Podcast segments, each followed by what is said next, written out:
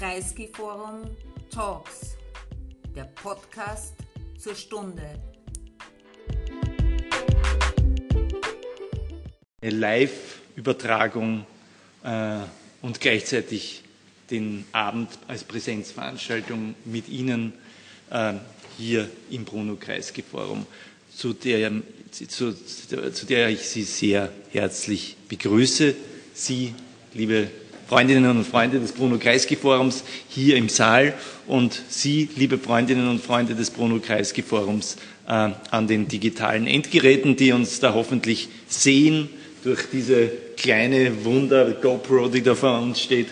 Ähm, ja, wir müssen uns alle an diese Dinge gewöhnen. Wir haben uns jetzt eineinhalb Jahre daran gewöhnt, dass alles über Zoom nur digital läuft. Jetzt müssen wir uns daran gewöhnen, dass es äh, einerseits wieder Präsenz funktioniert und andererseits äh, gleichzeitig digital. Äh, ich darf Sie also alle, die uns zuhören, jetzt und auch später äh, herzlich begrüßen zu unserem Abend über Konflikte zur Nachhaltigkeit. Äh, es ist, glaube ich, der beste Augenblick, an dem man über dieses Thema sprechen kann. Äh, es ist wahnsinnig heiß. Es hat 37 Grad draußen. Äh, wir haben einen Vorgeschmack oder nicht einen Vorgeschmack, sondern mittendrin in das, was man Klimakatastrophe nennen kann. Äh, mein Gast Sigurd Neckel ist mit dem Zug aus Frankfurt gekommen, irgendwie nicht durch Baden-Württemberg durchgefahren wahrscheinlich. Ich kenne die Zugstraßen nicht, aber schon. Ja. Äh, Stuttgart stand heute Nacht unter Wasser. Das ist wiederum die andere Seite der Klimakatastrophe. Also manche sagen ja manchmal, das ist ein Klima, Bio, Öko, das ist so ein bisschen das, Öko, das Wohlfühlthema für Pseudolinke. Äh, hört man ja manchmal, naja, wenn man hier quasi stirbt, wenn man in den Gemeindebauten, in den innenstädtischen Bezirken wohnt, wo sich die Plätze auf, aufheizen auf 45 Grad, oder wenn man in Stuttgart lebt, wo jetzt das, äh, Teile der Innenstadt unter Wasser stehen, da wird man das wahrscheinlich anders sehen. Äh, aber über all diese Fragen wollen wir heute reden äh, mit Sigurd Neckel, einen Freund des Hauses. Äh, und ich freue mich, dass du da bist, Sigurd. Ich freue mich auch sehr. Ich freue mich auch sehr.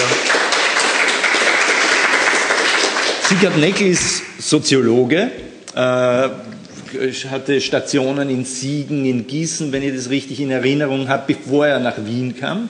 Äh, hier war er Institutsvorstand des Instituts für Soziologie, äh, Ende der Nullerjahre, Anfang der Zehnerjahre, äh, dann eine Professur in Frankfurt und von dort ähm, Richtung Hamburg, Universität Hamburg, wo ähm, Siegert jetzt beruflich tätig ist, aber aufgrund seiner nicht langen, aber es waren doch einige Jahre, wo du in Wien warst, hat eine starke Bindung auch nach Wien und die Kontakte und Netzwerke nach Wien sind Gott sei Dank nicht äh, abgerissen. Dazu gehören auch die Kontakte und Netzwerke ins Bruno Kreisky Forum. Also alle zwei Jahre mindestens können wir dich hier begrüßen ähm, äh, zu einem Thema, an dem du gerade arbeitest. Also äh, jüngste Bücher von Sigurd Neckel sind Gesellschaftstheorien im Anthropozän, also von ihm mit anderen herausgegeben, oder Imaginationen äh, von Nachhaltigkeit. Ich erinnere mich auch noch an Bücher in den letzten Jahren, äh, Jahrzehnten klingt schon so schrecklich, gell? Äh, äh, aber zum Beispiel über in der Finanzkrise äh, eine große Studie über über Menschen in den Finanzinstitutionen, in Banken und ähnlichen Institutionen äh, oder eine große Studie zum Thema ähm, wie hieß das Buch über Erschöpfung, Erschöpf Burnout in der Leistungsgesellschaft. Genau. Also ich könnte hier jetzt stundenlang fast aus dem Gedächtnis äh, zitieren, da brauche ich gar nicht nachschauen, was ich, äh, was ich sonst noch alles gelesen habe. Äh, das sind alles ganz wesentliche zeitdiagnostische und gesellschaftsdiagnostische Texte von Sieghardt und seinen äh, Teams, mit denen er da immer zeitweise zusammengearbeitet hat, äh, die uns immer sehr bereichert haben, auch hier präsentiert zu bekommen. Äh, und jetzt sind wir beim nächsten Thema, nämlich beim Thema der Auseinandersetzung um die ökologische Krise, um die ökologische Wende. Äh, und ich greife jetzt gar nicht weiter vor. Sickert, du hast das Wort für einen Input. Dann werden wir hier am Podium sprechen. Äh, und dann werden wir den Livestream abbrechen, um dann auch eine, äh, eine Publikumsdiskussion vernünftig zustande zu bringen, weil das kriegen wir mit der GoPro nicht wirklich drauf, dass wir diese so quasi dann umdrehen. Da werden wir die Übertragung dann abbrechen. Sickert, the floor is yours. Okay. Ja, vielen Dank. Vielen Dank, Robert, äh, für die, für die Einladung hier ins Bruno Kreisky Forum, wo ich tatsächlich immer sehr, sehr gerne gewesen bin und es sehr gerne geschätzt habe, die Diskussion, die wir hier haben, führen können.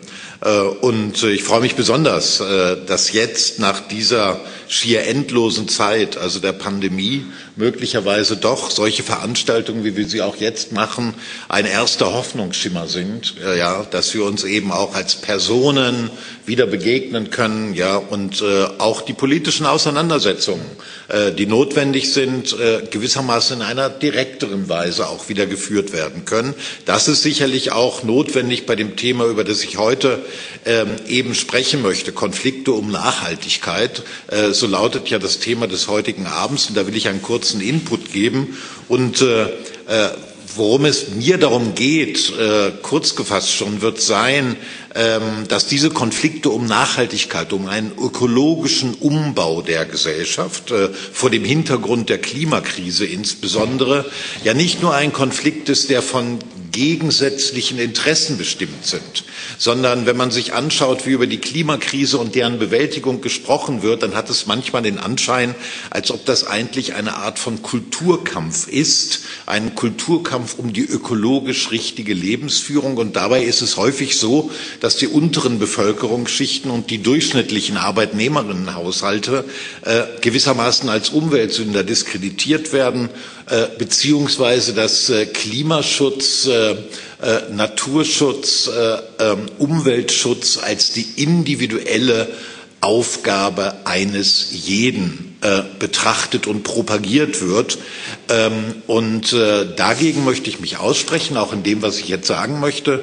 Ich glaube, dass das eine Entpolitisierung äh, tatsächlich der Klimakrise ist, ausgerechnet in einem Moment, in dem wir ein entschlossenes politisches Handeln benötigen würde und mit einer solchen Aufforderung zu einem entschlossenen politischen Handeln jetzt wirklich etwas zu ändern, mit einer solchen Aufforderung äh, möchte ich beginnen, nämlich äh, mit dem Urteil des deutschen Bundesverfassungsgerichtes, äh, was ein bemerkenswertes Urteil zum Klimaschutz gefällt hat im März 21 und in dem die deutsche Regierung verpflichtet wurde, die eigenen Klimaziele deutlich zu erhöhen.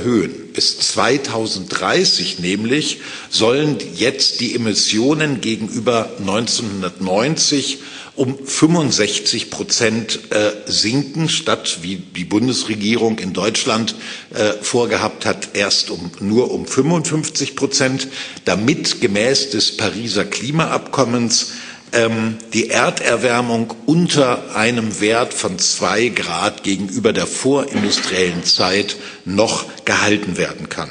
Der Ausstieg, so das Bundesverfassungsgericht, äh, aus der Kohleverstromung soll jetzt schon äh, oder nicht soll, sondern sei bis 2030 zu vollziehen und nicht erst bis 2038, wie die Bundesregierung das bisher vorgesehen hat. Spätestens 2045 soll Deutschland, wie es heißt, klimaneutral sein. Das heißt, nur so viel Treibhausgase freisetzen, wie aus der Atmosphäre auch wieder entnommen werden können. Grundlage aller politischen Entscheidungen, so das Bundesverfassungsgericht, müsse künftig das maximale Treibhausgasbudget sein, das Deutschland gemäß der Pariser Verträge noch zur Verfügung steht. Da ist das geregelt. Dieses maximale Emissionsbudget, was Deutschland also noch abgeben darf, umfasst gegenwärtig 6,7 Gigatonnen sogenannte CO2-Äquivalente. Würde Deutschland weiterhin, wie etwa im letzten Vor-Corona-Jahr 2019, jährlich 0,71 Gigatonnen CO2 ausstoßen, dann wäre das verfügbare Budget bereits 2029 verbraucht. Deutschland befände sich dann auf einem Pfad, der am Ende des 21. Jahrhunderts zu einer Temperaturzunahme von drei bis 4,5 Grad äh, führen könnte. Die insgesamt eher zurückhaltenden Prognosen des Weltklimarates gehen davon aus, dass ein solches Ausmaß der Erwärmung des Erdsystems die Erde in einen höchst instabilen Zustand versetzen würde, der die ökologischen Grundlagen des menschlichen Zusammenlebens existenziell bedroht. Der Planet geriete in eine erdgeschichtlich einmalige Heißzeit, begleitet von dem Abschmelzen der Polkappen, versauerten Ozeanen und weiträumigen Vegetationsverlusten. Einige dieser Notstände wären auch bei einer globalen Erwärmung von nur zwei Grad kaum mehr noch zu vermeiden. In Deutschland ist die mittlere Jahrestemperatur seit 1881, da wird es, seit dem Zeitpunkt wird es gemessen, bereits heute um 1,6 Grad gestiegen. Infolgedessen gehört, gehörte Deutschland im Jahr 2018 zu den drei am stärksten von Extremwettern betroffenen Ländern der Welt.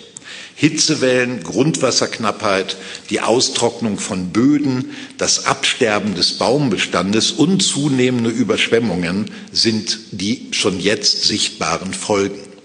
Völlig unberechenbar sind auch die gesellschaftlichen Folgen der globalen Erwärmung und der weltweiten Zerstörung von Ökosystemen. Sie würden aller Voraussicht nach Migrationsbewegungen, massive Migrationsbewegungen aus den Hitzezonen des globalen Südens in die noch erträglichen Gebiete der Nordhalbkugel auslösen, da die Lebensgrundlagen um den Äquator herum für größere Bevölkerungsgruppen weitgehend ruiniert werden. Ressourcenkämpfe um Wasser, Boden, Nahrungsmittel und die Bewahrung von Lebenschancen könnten endlose Ketten kriegerischer Auseinandersetzungen fesseln und auch demokratische Staaten in ökologische Notstandsregime mit diktatorischen Zügen verwandeln. Die Welt wäre verteilt, die Welt wäre geteilt in ausgreifende Räume von Armut und existenzieller Bedrohung, denen die geschützten Enklaven der Wohlhabenden und der leidlich Gesicherten konträr gegenüberständen. Vor diesem Hintergrund nun hat in Deutschland das Bundesverfassungsgericht in seinem Urteil zum Klimaschutz das Vorsorgeprinzip des Staates im Artikel 20a des Grundgesetzes aufgerufen, um die Regierung verpflichtend an die Einhaltung der Pariser Klimaziele zu binden. Auch, so sagt das äh, Verfassungsgericht, dürften künftige Generationen nicht die Hauptlast des Klimaschutzes tragen, weshalb schnelles und durchgreifendes Handeln noch in diesem Jahrzehnt erforderlich sei. Demgemäß ist die Bundesregierung gehalten, durch Gesetzgebung und Rechtsverordnungen insbesondere auf die Energieerzeugung, den Betrieb von Produktionsanlagen und Verkehrsnetzen sowie auf den Gebäudesektor, die Abfallwirtschaft und die industrielle Landwirtschaft einen nachhaltigen klimapolitischen Einfluss zu nehmen. Energiewirtschaft, Industrie, Verkehr und Gebäude setzten im Jahr 2020 fast 90 Prozent aller Treibhausgasemissionen in Deutschland frei. Zusammengenommen sind dadurch circa 83 Prozent an sogenannten CO2-Äquivalenten gehen auf energiebedingte Emissionen zurück, das heißt insbesondere auf die Verbrennung fossiler Brennstoffe wie Kohle, Erdöl und Gas. Wenn das Urteil des Bundesverfassungsgerichtes nunmehr das Tor zu einer halbwegs glaubwürdigen gesamtstaatlichen Verantwortung für den Klimaschutz aufgestoßen hat, so trifft dieser höchstrichterliche Auftrag für einen staatlich gerahmten Umbau von Produktion und Infrastruktur aber auf eine öffentliche Diskussion, in der die Begrenzung des Klimawandels vor allem als individuelle Aufgabe eines jeden Einzelnen begriffen wird. Unzählig die Aufrufe zu Einschränkung und Verzicht oder dazu, ein verantwortlicher Konsument zu sein, der die Rettung der Erde zu seinem persönlichen Anliegen macht. Nun ist unbestreitbar, dass individuelles Verhalten mit gesellschaftlichen Strukturen in einem engen Zusammenhang steht.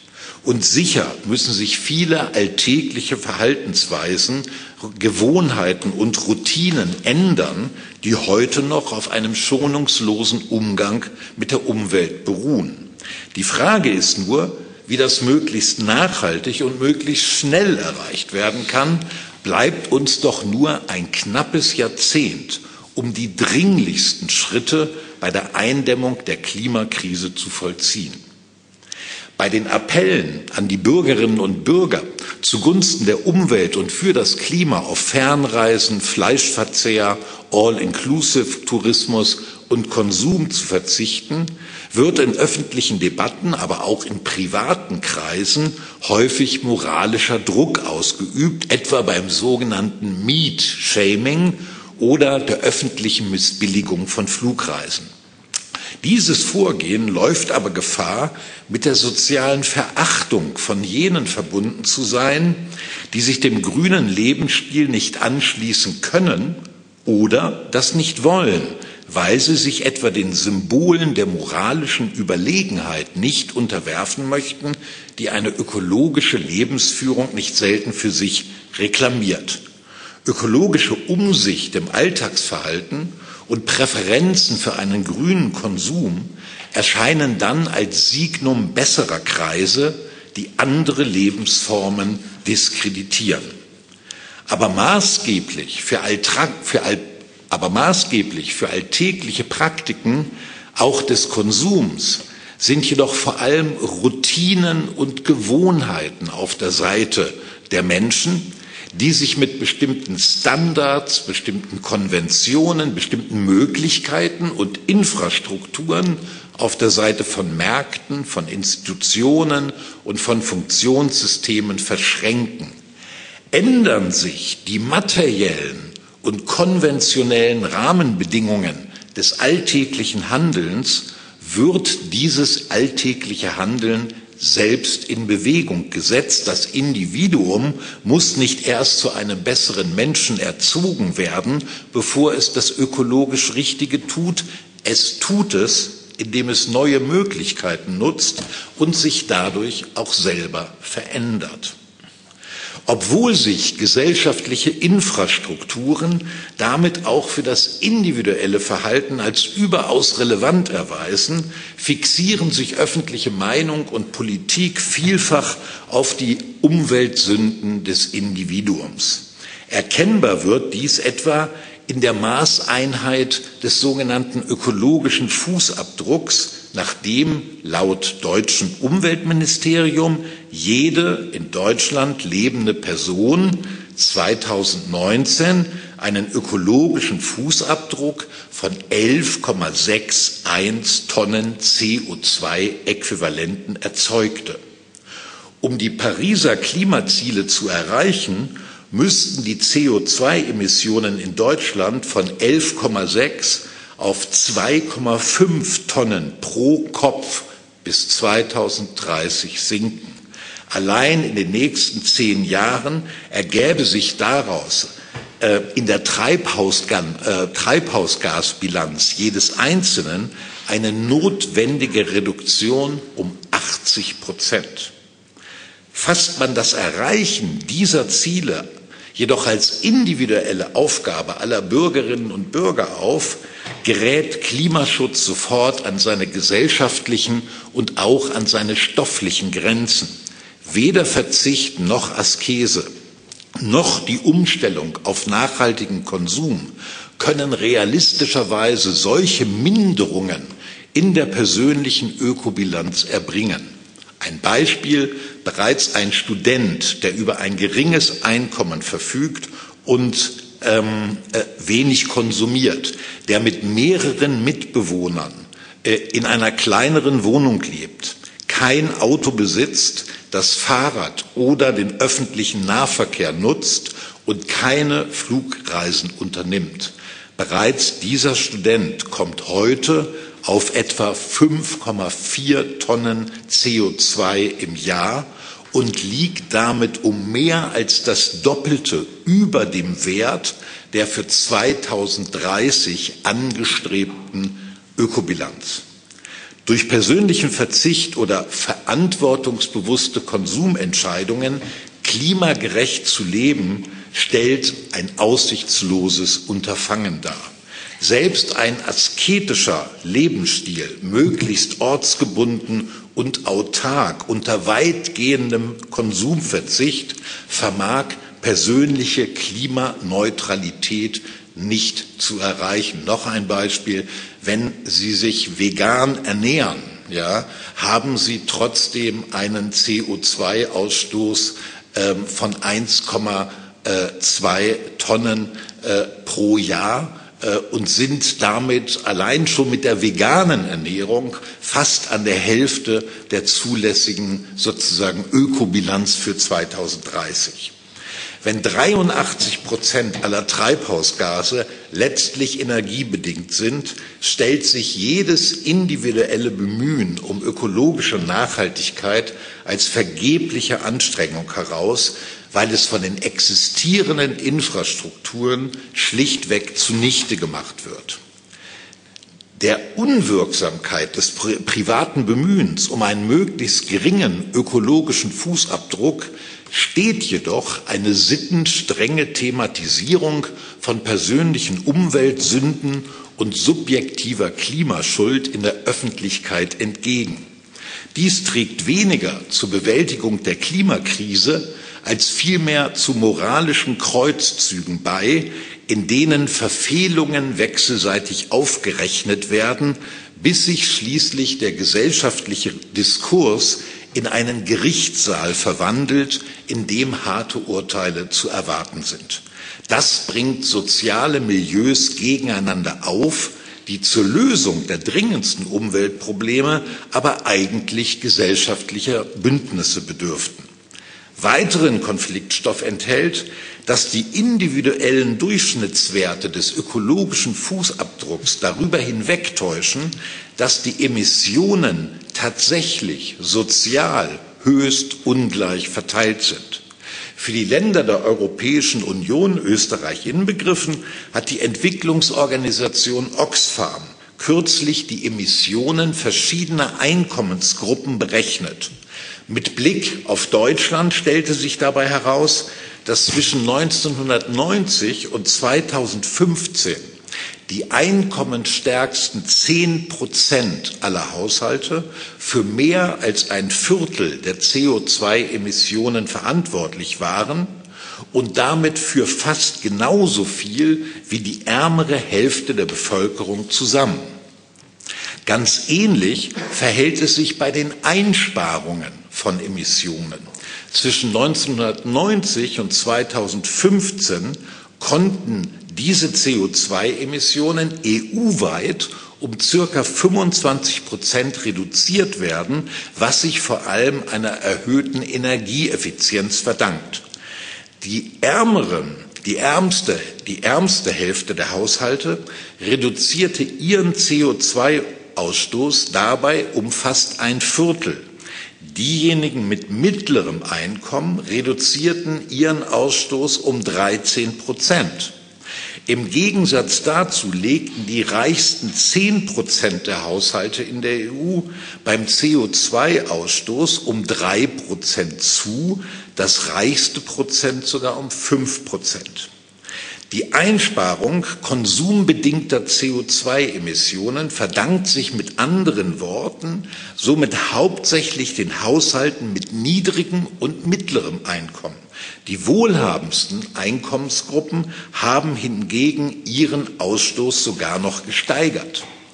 Ohne eine soziale Differenzierung werden bei den ökologischen Verzichtsforderungen also gerade jene breiten Bevölkerungsgruppen in Haft genommen, die deutlich weniger zu den Treibhausgasen beitragen und in den letzten Jahrzehnten wesentlich mehr an CO2 eingespart haben.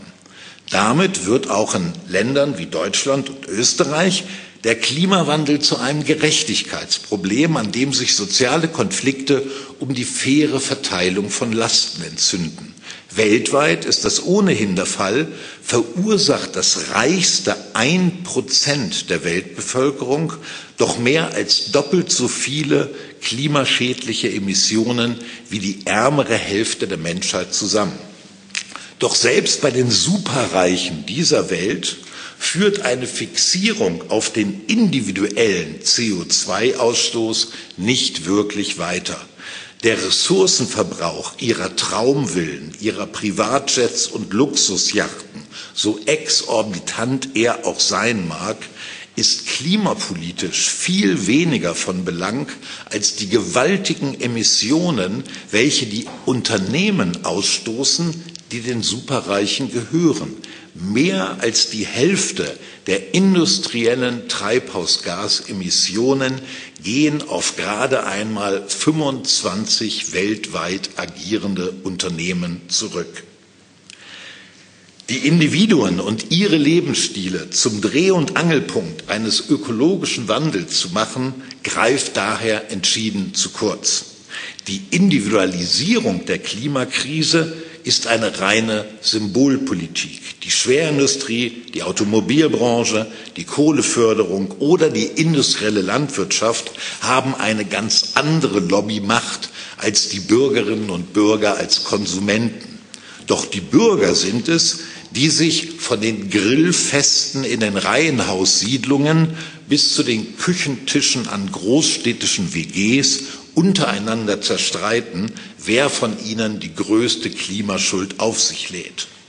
Verwandelt sich Klimaschutz in eine eigenverantwortliche Aufgabe der Person, wird er von der öffentlichen in die private Sphäre verschoben. Hier aber im privaten Bereich unterliegen alle Bemühungen um eine ökologische Lebensführung einem selbstinduzierten Scheitern. All dies lenkt nur davon ab, dass in kurzer Zeit die großen Systeme von Energie, Produktion und Verkehr klimagerecht umgebaut werden müssen, wovon dann auch die CO2-Bilanz aller Bürgerinnen und Bürger profitiert. Wirksamer und überdies sozial gerechter ist es, Nachhaltigkeit als ein Gemeingut nachhaltiger Infrastrukturen zu organisieren, deren Funktionen ökologisch verträglich gestaltet werden und deren Nutzung prinzipiell allen Bürgerinnen und Bürgern offen steht. Dann bedürfte es keines grünen Konsums als einer marktgetriebenen Distinktionsstrategie und dann bedürfte es auch keiner öffentlichen Erziehungsprogramme zwecks Verinnerlichung von Verzicht. In seinem Urteil zum Klimaschutz hat das deutsche Bundesverfassungsgericht solche Strukturveränderungen angemahnt. Sie können nur durch eine staatliche Ordnungspolitik durchgesetzt werden, die materielle Infrastrukturen als öffentliche Güter zur Verfügung stellt, wo privatwirtschaftliche Interessen der Sache des Klimaschutzes entgegenstehen.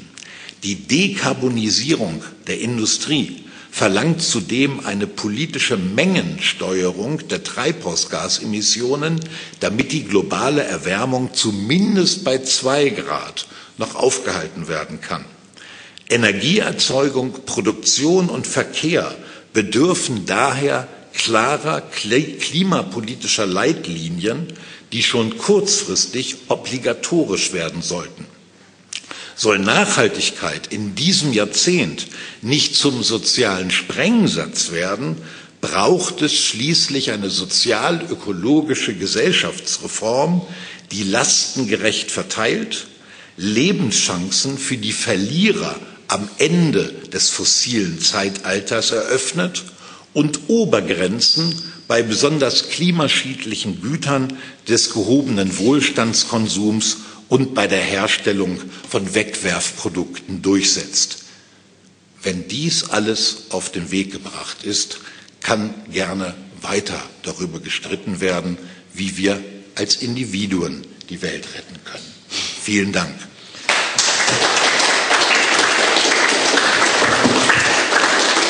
Danke, Siegert, äh, für diesen ich weiß nicht, kann man optimistischen Ausblick sagen? Eher nicht, eher ist es ein deprimierender Ausblick, wenn man sich denkt, das kriegt man eh, das ist eh alles nicht zu schaffen, äh, was dann meistens eben auch dazu führt, dass die Leute sich sagen, da brauchen wir es gar nicht anfangen, äh, wenn man es eh nicht so schafft, äh, wenn man eh nicht wirklich ein großes Vertrauen hat, dass man es schaffen kann. Und damit bin ich eigentlich schon bei meiner ersten Frage, nämlich auch im Hinblick auf das, was du dem auch so konstatiert hast, das Moralisierung von Diskursen, nämlich ob der eigentliche Hintergrund der Moralisierung nicht eigentlich der ist, dass wir eigentlich alle genau wissen, äh, dass bei all jeder Umsteuerung und infrastruktureller Veränderung, Erfindungen und damit Veränderungen von Routinen es eigentlich nicht anders geht als durch massiven Verzicht. Und da, äh, das ist ja kein großes Versprechen. Ja? Also äh, Gesellschaftsverbesserung durch Verzicht ist nicht wahnsinnig gut verkaufbar. Also ich würde mal sagen, vor 150 Jahren oder vor 120 Jahren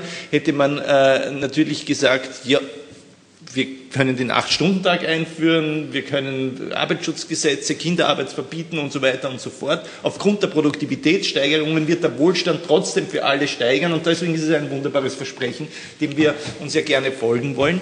Äh, in dem Moment, äh, so wie wir jetzt äh, dastehen, diese Ziele, die ökologischen Ziele zu erreichen, wird nur unter Einschränkung von Wohlfahrts oder Wohlstandsniveaus gelingen. Und das ist natürlich das, was dann zu, zu diesen moralisierenden Diskursen führt, oder? Na, da bin ich nicht ganz davon überzeugt, muss ich sagen. Ja, also ich würde diese generelle äh, äh, Verzichtsforderung ähm, so nicht aufrechterhalten wollen. Ja, äh, was unstrittig ist, äh, ist, dass ähm, wir nicht umhin kommen, äh, dass man die Steigerung von Einkommen die Steigerung sozusagen insbesondere des Wohlstandskonsums nach oben, dass man dort Grenzen setzen muss. Ja? Äh, das können auch sehr praktische Grenzen sein. Ja, zum Beispiel Grenzen nehmen wir den Automobilverkehr, dass man sich überlegt, äh, dass für die Beförderung von Einzelpersonen ja, äh, nur ein bestimmter Hubraum ja, noch überhaupt zulässig sein muss, darf wodurch bestimmte äh, Panzer, die hier als Pkw herumfahren, ja, äh, dann äh, einfach auch keine Zulassung mehr erhielten. Ja. Panzer erhalten ja auch keine Zulassung äh, für den Personenkraftverkehr. Ja. Ähm, auf der anderen Seite erschließen aber ähm, die Möglichkeiten einer ökologischen Transformation in dem Sinne äh, der Schaffung von Gemeingütern sozusagen auch neue äh, Lebensmöglichkeiten und Lebensverbesserungen. Bisher ist es so, dass diejenigen am meisten sozusagen für die Energiekosten zahlen, ja, die unter den schlechtesten Umweltbedingungen leben. Ja, diese schlechten Umweltbedingungen, die für, also die fangen an äh, von dem fehlenden Grün äh, und den Naherholungsgebieten in den entsprechenden Wohngebieten, äh, die fangen damit an, dass die Verkehrsverbindungen äh, laut, schmutzig und schlecht sind. Ja, äh, die fangen damit an, dass es keine richtigen Recyclingstationen gibt, äh, häufig sozusagen die Abfallwirtschaft dort nicht funktioniert. Ja, dass in den Kindergärten nicht darauf geachtet wird wird, die Kinder gesund zu ernähren und so weiter. Das umschließt das ja alles. Ja? Wenn wir sagen, und das ist keine utopische Forderung, sondern das vollzieht sich teilweise. Wir wollen einen Teil unseres gesellschaftlichen Reichtums ja, dafür verwenden, die genau diese Infrastrukturen umzubauen. Ja, dann profitieren davon ja, viele Bevölkerungsgruppen, die jetzt eigentlich hinsichtlich etwa der Umweltqualität ihres Lebens definitiv benachteiligt sind. Sie würden davon profitieren, wenn wir eine Verkehrsinfrastruktur, eine Infrastruktur an Naturgütern schaffen würden, ja, die für jeden zugänglich ist. Also insofern ähm, äh, äh, glaube ich nicht, halte ich das tatsächlich äh, ähm, für, für einen Fehlschluss, ähm, äh, dass es nur um so etwas wie Verzicht gehen kann. Das erschließt auch neue Möglichkeiten ähm, äh, und die sollte man auch mehr in den Vordergrund stellen, denn in der Tat, ja, äh, eine reine Verzichtspolitik, ja, äh, die man jetzt äh, meint, aus moralischen, moralisch-ökologischen Gründen propagieren zu müssen, ähm, die äh, kann keine Zustimmung finden. Aber es ist auch richtig, ja, dass es so keine Zustimmung findet, weil bestimmte Milieus sozusagen nicht ohne Grund irgendwie schon fühlen, dass sie bereits jetzt ja schon zu denjenigen gehören, die auf vieles verzichten müssen. Also wenn ich das jetzt ein bisschen runterbricht, dann kann ich jetzt natürlich sagen, ähm, man kann äh, äh, viele Verbote auch verhängen. Ja? Also man kann das erste Verbot würde damit beginnen, dass keine Verbrennungsmotoren überhaupt mehr gebaut werden dürfen. Warum nicht 2028? Äh, ich meine, wir haben jetzt auch nicht, wie wir beschlossen haben, dass wir kein Gift mehr in unsere Flüsse leiten, beschlossen, dass es eine Giftluft- oder Giftleitsteuer äh, für die Flüsse gibt und man nur mehr äh, weniger Gift in die Flüsse leiten darf. Und wenn man, dann muss man Steuer dafür zahlen. Ja, man hat es einfach verboten. Ja? Man genau. einfach verboten. Ja? Man hat vielleicht eine Zeitfrist gemacht und jetzt können wir wieder schwimmen in der Donau. Ja? Ähm, das könnte man ja genauso machen. Ja? Das wäre wär der eine Punkt. Auf der anderen Seite hast du natürlich eine Situation, dass äh, viele Leute an ihr, auf Auto angewiesen sind und gleichzeitig, das ist vielleicht auch Teil dieser moralisierenden Geschichte, bestimmte Bevölkerungsgruppen das Auto und der Schnitzel äh, so als Chiffre für den Wohlstandszuwachs, den sie sich erkämpft haben im Laufe der Jahrzehnte. Also insofern kann vielleicht aus Prestigegründen das Proletariat wirklich weniger aufs Auto verzichten als sozusagen äh, die, die, die, Bobos. Ja? Äh, abgesehen jetzt von der Frage, dass der Berufsweg fürs Proletariat meist ein längerer ist. Ähm, auf der anderen Seite wohnt aber die Arbeiterklasse auch eher nicht hier in Grinzing, wunderschönen Grünanlagen, wo es dann wenigstens am Abend kühler wird, sondern sie wohnt am Gürtel, äh, wo man wahrscheinlich im Jahr 2040 oder eher 35 äh, in den großen Gemeindebauten am Gürtel, man hat das genannt, die Ringstraße des Proletariats, da wird 40 Grad haben, da wird man sterben. Also wäre es eigentlich gescheit, wenn man den Gürtel für den Autoverkehr sperrt und dort Wälder anbaut, sodass man wenigstens im Jahr 2040 dort einen dichten Wald hat, damit es ein bisschen abkühlt.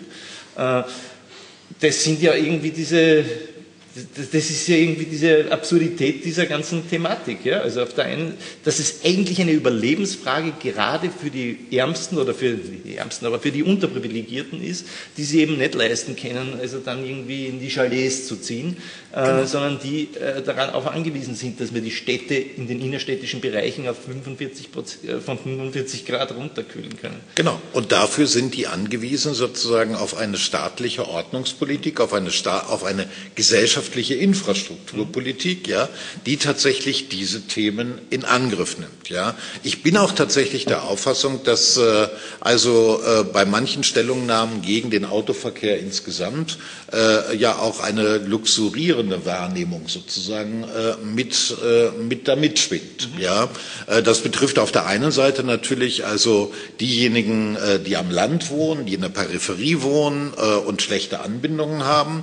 Aber es es gab in dieser Debatte auch interessante, äh, einen interessanten Beitrag zum Beispiel, den ich im Magazin der Süddeutschen Zeitung äh, gelesen habe, wo eine Journalistin auch geschrieben hat, also meinen Arbeitsalltag, mhm. ja, äh, zumal dann als alleinerziehende Mutter mit zwei Kindern, ja, kriege ich nicht organisiert, wenn ich nicht sozusagen also mein Auto dabei habe, ja, was gewissermaßen mein tägliches Headquarter ist, ne, äh, mit dem ich mit dem ich sozusagen meine Lebensführung bewältigen kann. Ja, äh, äh, ich kann es mir leisten, auf ein Auto zu verzichten und mit dem Fahrrad zu fahren, weil ich in einem bürgerlichen Stadtteil inmitten von Hamburg wohne und alles, was ich brauche, kann ich irgendwie zu Fuß mit dem Fahrrad oder mit den Öffentlichen erreichen. Und die Kinder auch nicht mehr ja? zwei sind, das soll man auch sagen. Ne? Ja? Also das genau. macht ja dann auch mal genau. generationalen genau. Unterschied. Genau, ja.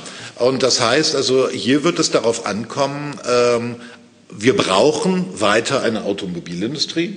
Äh, wir werden auch äh, den Individualverkehr, sei es als Notwendigkeit, sei es aber auch sozusagen als Vehikel persönlicher Selbstständigkeit, ja, äh, würde ich den Individualverkehr nicht völlig abschaffen wollen. Das halte ich auch für völlig unrealistisch, ja.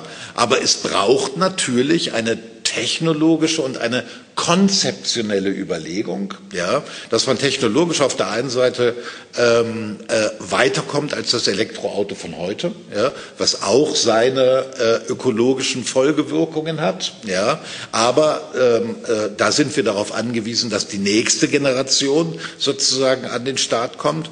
Und natürlich sind wir darauf angewiesen, also ähm, dass das Auto mehr und mehr vielleicht zu einem verzichtbaren Instrument also der beruflichen Lebensbewältigung wird, ja, und dann durchaus zu einem Element der persönlichen Selbstgestaltung werden kann, wenn man halt Auto fahren möchte, wenn man bestimmte Dinge tun möchte. Ja. Ähm, ich glaube, dass das äh, dass das eben nur im Paket geht. Ja, aber meine grundlegende Überlegung ist eigentlich, äh, und ich hatte mir auch gerade, weil, weil Wien und Hamburg weisen an der Stelle sozusagen eine Gemeinsamkeit auf aus dem 19. Jahrhundert, wie man die Lebensqualität für alle, für alle gemeinsam verändern kann. Die Gemeinsamkeit ist, dass sowohl Wien wie Hamburg schwer von der Cholera im 19. Jahrhundert betroffen worden sind, ja, ähm, und in mehreren Wellen, ja, äh, und sowohl die äh, Wiener Kommunalverwaltung wie die Hamburger Kommunalverwaltung, obwohl die Wiener Kommunalverwaltung damals nicht besonders progressiv war, ja, im 19. Jahrhundert, und die Hamburger Kaufmannschaft äh, sozusagen auch erstmal nur an das eigene Interesse gedacht hat, und obwohl die Cholera in Wien wie in Hamburg vor allen Dingen in den Elendsvierteln gewütet hat, war es aber notwendig äh, und unabdingbar notwendig, dass man ein allgemeines System, also äh, der Trinkwasserversorgung, äh, der Abwasserentsorgung und der Abfallentsorgung entwickelt, ja, äh, das dann die Armutsgebiete, aber auch die bürgerlichen Gebiete sozusagen umtrifft, so dass quasi ein gesamtes Netz geschaffen wird für damals in Wien wie in Hamburg mit damals vergleichsweise hohen Hygienestandards, ja, die aber als ein allgemeines Versorgungssystem sozusagen für jeden zugänglich war. Damit hat man eine existenzielle Krise im 19. Jahrhundert bewältigt über eine Infrastruktur, äh, Offensive, wenn man so will, ähm, weil alle herkömmlichen Maßnahmen sozusagen äh, äh, äh, versagt hatten, ja, und dann hat man das einzig Richtige gebaut. Man hat die Systeme eingerichtet und umgebaut, von denen dann diese Städte sozusagen profitiert haben. Jetzt haben wir die Klimakrise, ja, wir hatten jetzt auch gerade die Pandemie, oder wir haben noch die Pandemie, da äh, kann man auch sagen, dass es da eine, eine, eine Korrespondenz dazu geht. Das ist erstmal das Erste. Und das ist auch gar nicht so utopisch. Wieder ein Beispiel aus Hamburg. Hamburg gehört zu den Städten, typisch äh, Public-Private Partnership, ja, in denen in den verfluchten neoliberalen 90er Jahren, ja, auch mit sozialdemokratischer Beteiligung, also die öffentlichen Unternehmen verkauft worden sind äh, an äh, private Betreiber. Das betraf, etwa in Hamburg äh, die hamburgische Energieversorgung, die an Vattenfall verkauft worden ist. Ja, Vattenfall hat sich keine große Mühe gegeben. Ja, äh, äh, die Kohlekraftwerke, die um Hamburg herum äh, in Betrieb sind, ähm, etwa äh, entschlossen umzustellen, sondern die stoßen bis heute ja, allein ein Kohlekraftwerk. Also ich, ich weiß nicht, Hamburg hat einen CO2-Ausstoß von 18. Fragen Sie mich nicht, welche, wie viel. Also es ist eine, eine Zahl 18, ob es Gigatonnen oder die Einheit war. Also, also viel. Ja, also viel, hat, hat, hat eine Zahl von 18. Allein ein schmutziges Kohlekraftwerk in Hamburg trägt 13 von 18 bei.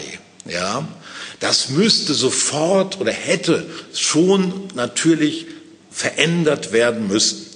Die Hamburger Bürgerschaft hat sich, äh, also die Bevölkerung, in einer in äh, einer, einer Bürgerabstimmung, ja, in einem Bürgerbegehren dafür ausgesprochen, dass das rückgängig gemacht wird, dass Vattenfall die Energieversorgung in Hamburg entzogen wird. Ja. Das Problem ist jetzt, es wird teuer. Ja, Vattenfall hat sozusagen Entschädigungssummen. Ja. Man muss also für diesen politischen Fehler ja, schwer drauf bezahlen. Ja. Aber es ist äh, äh, trotzdem sozusagen der Weg, also jetzt ohne, ohne eine große Revolution oder sonst irgendwas, auf die Abschaffung des Kapitalismus und so weiter, können wir lange warten und dann hat sich der Klimawandel, hat uns dann alle schon mal dahin gerafft. Ja? Aber um, um, um, um bei dieser Analogie zur Cholera zu bleiben, du hast es ja richtig anhand von Hamburg und äh, Wien beschrieben, das ist wahrscheinlich in anderen Städten nicht so viel anders gelaufen. Wir haben die Beispiele in glaube, äh, in, in, Neapel, wo es besonders gewütet hat, und wir haben aber letztlich auch Paris. Wir haben immer so die Vorstellung, ja, das Hausmannsche äh, äh, im Zweiten Kaiserreich, das, äh, Neubau von Paris ist, weil man die die Boulevards brauchte für die Soldaten, damit sie äh, niederschlagen können, etwaige Revolutionen.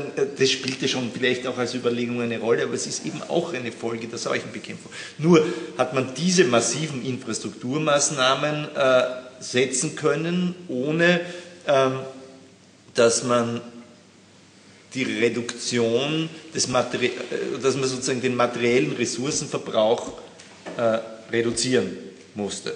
Ganz im Gegenteil, diese Infrastrukturinvestitionen haben eine massiven Erhöhung äh, des äh, materiellen Ressourcenverbrauchs zumindest kurzfristig mal bedeutet und wahrscheinlich langfristig eher auch.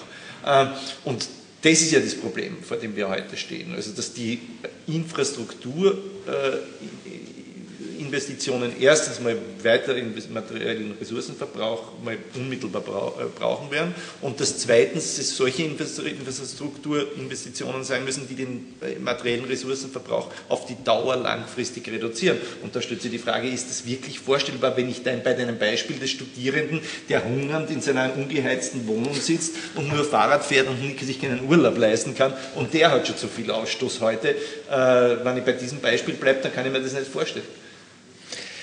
Naja, also mit, äh, ähm, mit, dem, mit dem Ausstoß der Ressourcen ist es tatsächlich so, äh, dass auch wenn wir jetzt, äh, auch wenn wir jetzt, das ist ja in Deutschland eine große Diskussion auch, äh, auch wenn wir jetzt etwa die, die Windenergie, ja. ja. wenn wir die ausbauen müssen, wollen, und die müssen wir ausbauen. Wir müssen viel mehr Offshore-Anlagen bauen und die entsprechenden Netze auch äh, durch die Republik bauen, ja, damit das dann äh, von der Nordsee im Bayerischen Wald oder in München ankommt. Ja? Äh, das äh, ist politisch umstritten und es ist ohne Frage richtig, ja, ähm, dass zum Beispiel die Türme, an denen dann die die, die Windräder hängen, ja, die werden auch äh, aus Beton gemacht und die Zementindustrie ist eine der schmutzigsten Industrien, die es überhaupt gibt. Ja. Äh, das heißt, auch, auch dieser Umbau erzeugt wiederum sozusagen Emissionen. Ja? Ähm, deshalb wird es auch so etwas wie die ganz radikalen Forderungen, ja, die es ja auch in der Klimabewegung gibt, äh, mit Null, also wir müssten auf Null gehen und so weiter, ist völlig unrealistisch. Ja? Ehrlich gesagt halte ich auch 1,5 Grad für unrealistisch. Wir können froh sein, wenn wir mit irgendwas zwischen 2 und 2,4 Grad irgendwie davonkommen, was schlimm genug ist. Ja, das, dann haben wir solche Tage wie heute im Grunde genommen für normal, ja, äh, was den Sommer betrifft und äh, andere Zustände. Ja, ähm, also insofern, das ist schon richtig. Ja, aber welcher andere Weg bliebe uns denn? Ja, wir haben keinen anderen Weg. Wenn, wenn wir, wenn wir, ähm, wenn wir so fortsetzen, wie wir es jetzt gemacht haben, gehen wir in eine einmalige Klimakatastrophe hinein, die nicht erst, weil wir immer von den, von den Daten 21, 2000, äh, 2100 ausgehen, ja. Nein, es wird schon in den 30er, 40er Jahren zu weltweiten gravierenden ökologischen Zusammenbrüchen kommen mit den entsprechenden gesellschaftlichen Folgen. Ja. Das heißt, unsere Generation, die sich immer gedacht hat, naja, Gott sei Dank, nach uns die Sintflut, haben wir jetzt das Problem, dass wir die Sintflut noch erleben. Wir, wir, wir werden die Sintflut noch erleben. Ja, ja, das, das ist auf jeden Fall, äh, das denke ich schon. Ja, ähm, also das heißt, wir können einfach nichts tun. Ja, wir können aber, wenn wir tatsächlich daran interessiert sind, dass sich etwas verändert, sozusagen mit asketischen Maximalforderungen nichts erreichen.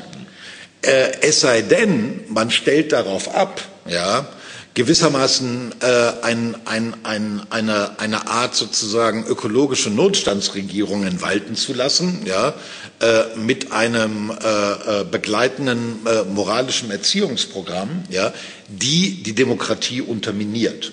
Das ist ja auch immer meine Vermutung, dass die Regierungen, die heute noch und gestern noch ja, zu den Klimaleugnern gehört haben, die ersten, also die ersten sein werden, ja, die klimaautoritativ eingreifen werden, wenn ihnen das Wasser gewissermaßen buchstäblich bis zum Halse steht, ja. Das heißt also, wir werden mit Maximalforderungen nichts erreichen, weil diese Maximalforderungen, so berechtigt sie allein aus klimapolitischen Gründen an manchen Punkten sein könnten, diese Maximalforderungen ermöglichen nicht gesellschaftliche Bündnisse, die man allerdings braucht, um auf einem demokratischen Weg diese gravierenden äh, Umbauten in den nächsten 10, 15 Jahren erreichen zu können. Wenn man das so nicht sieht, dann läuft man in die Gefahr, dass man am Ende äh, den Klimawandel, den Klimaschutz gegen die Demokratie ausspielt und das ist ein Preis, den wollen viele nicht bezahlen, mit guten Gründen.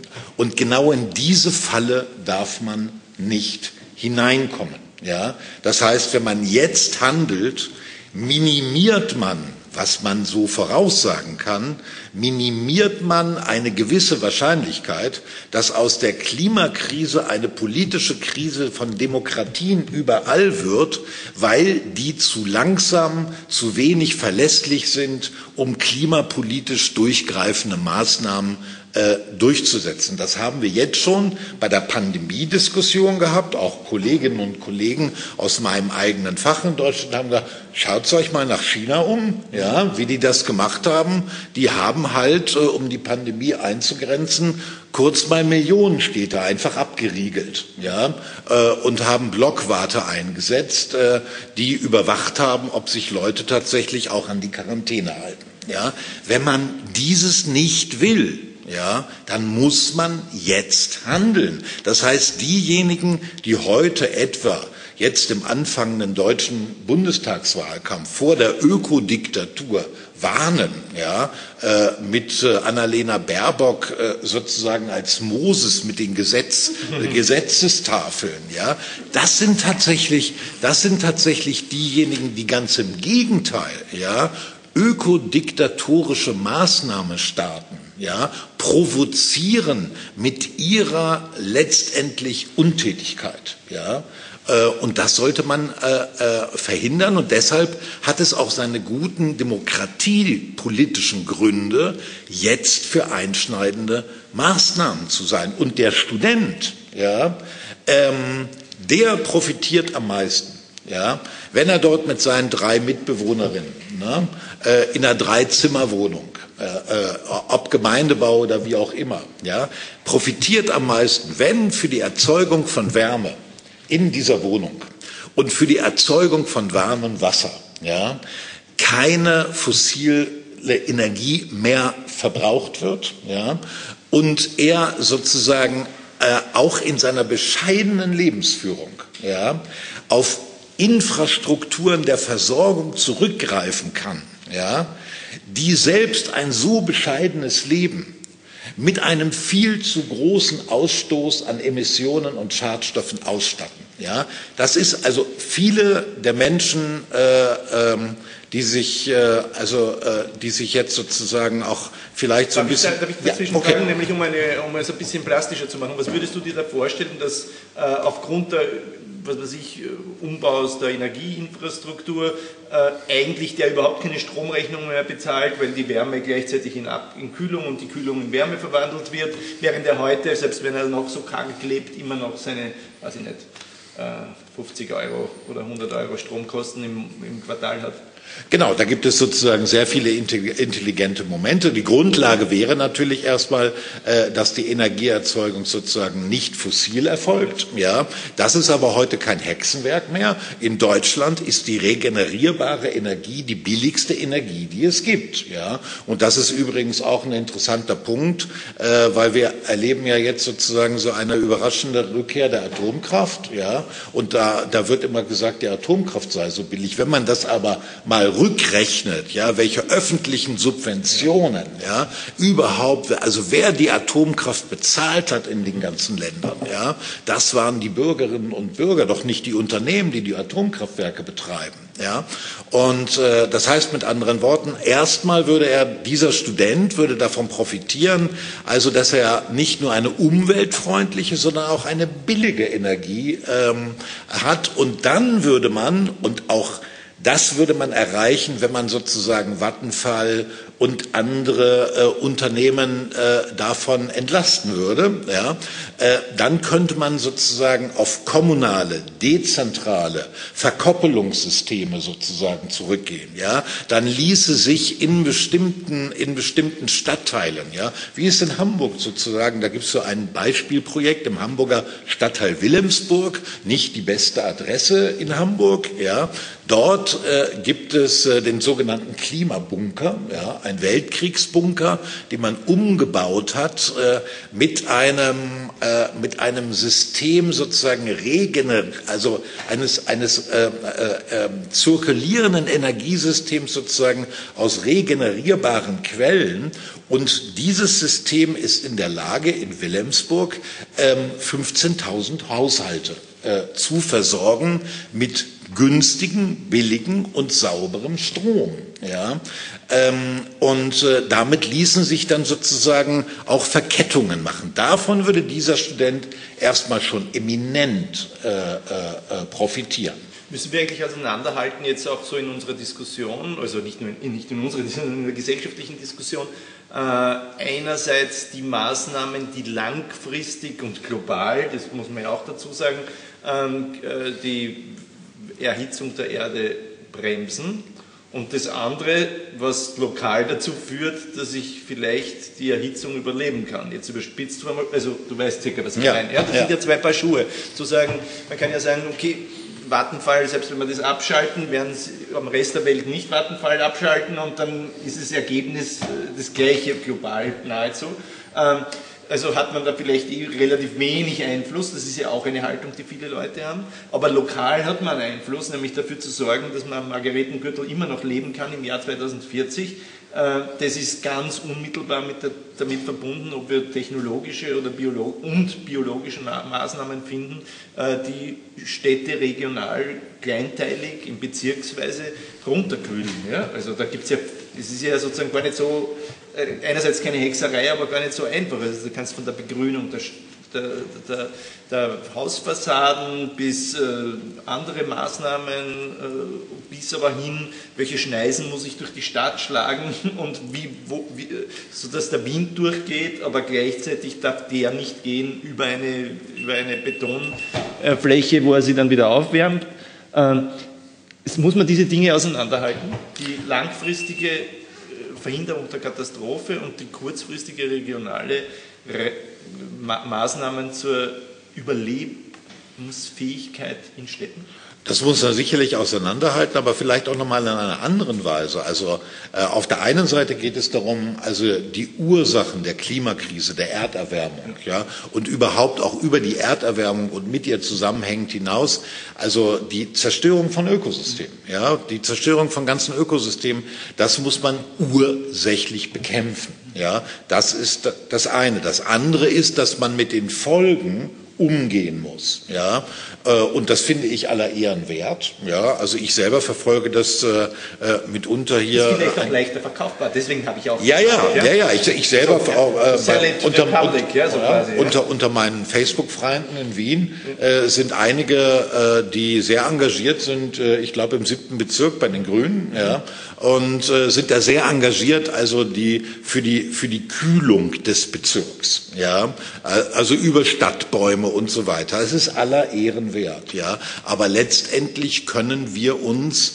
also mit solchen Na Maßnahmen gewissermaßen der, also der, der, der Überlebensförderung, ja, können wir uns darin nicht bescheiden. Zumal auch, das äh, ist auch eine sehr interessante Diskussion, ähm, man, man, man, das spielt ja auch bei der Kompensation von CO2 immer eine große Rolle. Man denkt, die Bäume werden schon richten. Die Bäume richten es eben nicht, ja. Vor allen Dingen, wenn die Bäume also jung gepflanzt werden. Das habe ich alles jetzt irgendwie in den letzten Jahren so gelernt. Ein alter Baum, der jetzt so 200 Jahre ist, nimmt viel, viel mehr äh, CO2 auf als die vielen neu gepflanzten Bäume, äh, deren Absorptionskapazität viel geringer ist. Ja? Und äh, das, also es ist richtig, das sagen ja auch jetzt die Klimaforscher, wir müssen beides tun. Wir müssen viel, viel weniger in die Atmosphäre abgeben. Und wir müssen dafür sorgen, dass aus der Atmosphäre viel, viel mehr wieder aufgenommen werden kann, die sogenannten CO2-Senken. Das große Problem bei den Ozeanen, der Erhitzung der Ozeane, ist ja, dass damit quasi die natürliche Absorptionskapazität von CO2 in den Weltmeeren dramatisch abnimmt. Ja, es gibt andere Möglichkeiten. Ähm, wir brauchen äh, vor allen Dingen, das ist gewissermaßen äh, äh, also die äh, äh, Best Praxis, ja, wir brauchen Moore. ja, äh, die Ökologen sagen, ja, also Feuchtgebiete, Moore, ja, äh, haben eine Absorptionsqualität. Äh, dagegen sind auch große Wälder überhaupt gar nichts. Ja, das ist nun auf der einen Seite, denkt man sich, wie kriegen wir denn jetzt äh, in Zeiten von Erderwärmung sozusagen ausgerechnet wieder Moore hin? Ja, aber äh, das ist schon aber auch eine faszinierende Vorstellung. Unter anderem deswegen, da gibt es auch Leute, die das etwa für Deutschland sehen. Nicht? Es gibt in Deutschland äh, Bereiche, zerstörte Landschaften durch die fossile Industrie, durch den fossilen Kapitalismus restlos zerstörte Landschaften des Braunkohletagebaus. Ja? Äh, und die Frage ist überhaupt, was macht man damit? Einfach, äh, wie das in Deutschland äh, manche ostdeutsche Ministerpräsidenten vor, also wir, wir buddeln dort weiter, bis es dort nichts mehr zu holen geht. Das geht nicht, weil die Braunkohle ist noch viel schädlicher als die Steinkohle und das muss eigentlich sofort gestoppt werden. Ja? Aber diese Riesenareale, ja, die warten gewissermaßen darauf, sozusagen renaturiert zu werden, ja, in einer intelligenten Weise, ja, äh, unter Einsatz von viel Technologie, aber auch unter Einsatz von viel menschlicher Arbeitskraft ja, sozusagen wieder zu, zu äh, Flächen zu werden, also auf diesem Planeten, ja, äh, die nicht einfach sozusagen Zerstörungsflächen sind. Ein wichtiger Punkt übrigens, ich orientiere mich da ein bisschen an dem Green New Deal, wie er seit ungefähr 2008 vor allen Dingen in Großbritannien als Konzeption von linken Labour-Leuten, Greenpeace-Aktivisten und so weiter entwickelt worden ist. Eine Ökonomin, eine britische Ökonomin, äh, die da ein gutes Buch darüber geschrieben hat, ist Anne Pettifor, die auch vor allen Dingen äh, über die äh, Finanzindustrie viel geschrieben hat, was die für eine Aufgabe hat. Ja, die Vorstellung und auch da kommt es wieder auf den Verzicht. Die Vorstellung ist da nämlich, ähm, wir erreichen durch einen ökologischen Umbau und sollten erreichen, auch dass bestimmte Bereiche der Wirtschaft viel arbeitskraftintensiver wieder werden. Ja, das brauchen wir etwa äh, bei, äh, bei der Landwirtschaft, weil wenn wir da einen Wandel sozusagen dieser großflächigen industriellen Bewirtschaftung äh, äh erreichen wollen, braucht die Landwirtschaft einen weitaus höheren Arbeitskraftanteil als heute mal gerade zwei oder drei Prozent. Ja, das betrifft aber auch andere andere Bereiche, in denen man sozusagen ähm, äh, Arbeitsplätze schaffen muss, ja, und viel Arbeitskraft intensiver ähm, äh, wirtschaftliche Bereiche gestalten muss, damit man dann eben auch denjenigen, die ohne Frage in diesem Transformationsloch, ja, hier stehen wir jetzt. Diese Phase müssen wir durchleben. In dieser Phase muss es ein, muss es ein Ende der fossilen Energie und der, des fossilen Kapitalismus geben. Das heißt, dass diejenigen, die da jetzt arbeiten, diese Arbeitsplätze jedenfalls verlieren werden. Ja, das kann man nicht hinnehmen. Ja, also die, die, die, die linken Briten, äh, Labour-Leute, die sagen, es muss oder auch äh, AOC in den USA sagen, es muss eine Bernie Sanders sagen, es muss eine Arbeitsplatzgarantie sein. Ja, wir müssen den Leuten auch in der Automobilindustrie. Ja, ich habe in Wolfsburg äh, Abitur gemacht, meine ganze Familie. Ja, äh, hat von VW beziehungsweise also der Zuliefererindustrie beziehungsweise äh, der Region sozusagen gelebt. Ja, äh, natürlich brauchen die Arbeitsplatz in äh, Alternativen und das heißt, dass man Digitalisierung eben nicht allein nutzt, um Arbeitskräfte zu ersetzen, sondern Digitalisierung nutzt, um Arbeitsplätze zu qualifizieren und neue Möglichkeiten zu schaffen.